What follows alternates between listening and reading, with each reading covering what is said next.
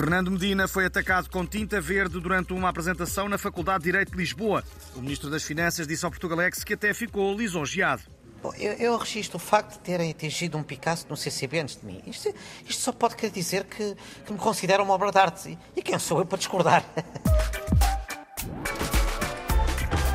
E a propósito de clima, o IPMA, Instituto Português do Mar e da Atmosfera, está a ser acusado pelo Bloco de Esquerda de discriminação Vamos ouvir as razões da líder Mariana Mortágua.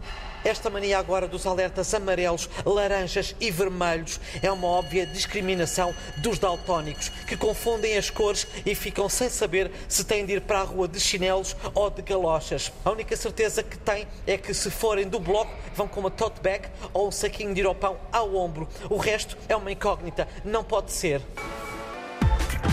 O preço e a escassez do azeite estão a fazer disparar a venda deste produto adulterado com óleo e corantes alimentares. A ASAI já alertou os consumidores para terem cuidado com o azeite que compram online porque pode estar marado.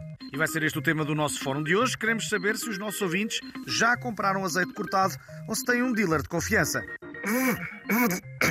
E já temos a linha o ouvinte Xanguito, que costuma ser o nosso enviado especial ao Boom Festival e é especialista em louro prensado. Alô, Xanguito?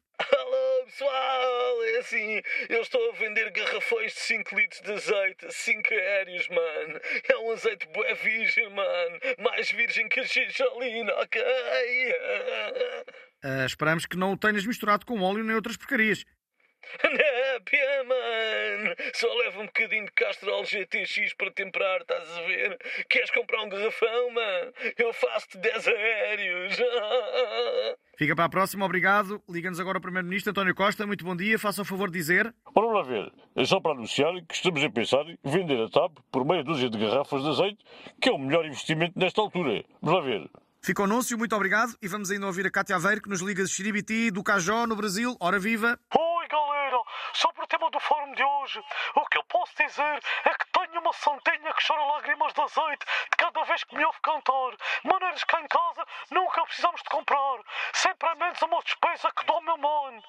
Ora, aí está uma grande ajuda. E assim fechamos mais um Fórum de Opinião Pública. Muito obrigado a todos os participantes e cá vos esperamos no próximo, em que vamos lançar a questão: acha que o governo também devia cobrar IUC aos carrinhos de brincar?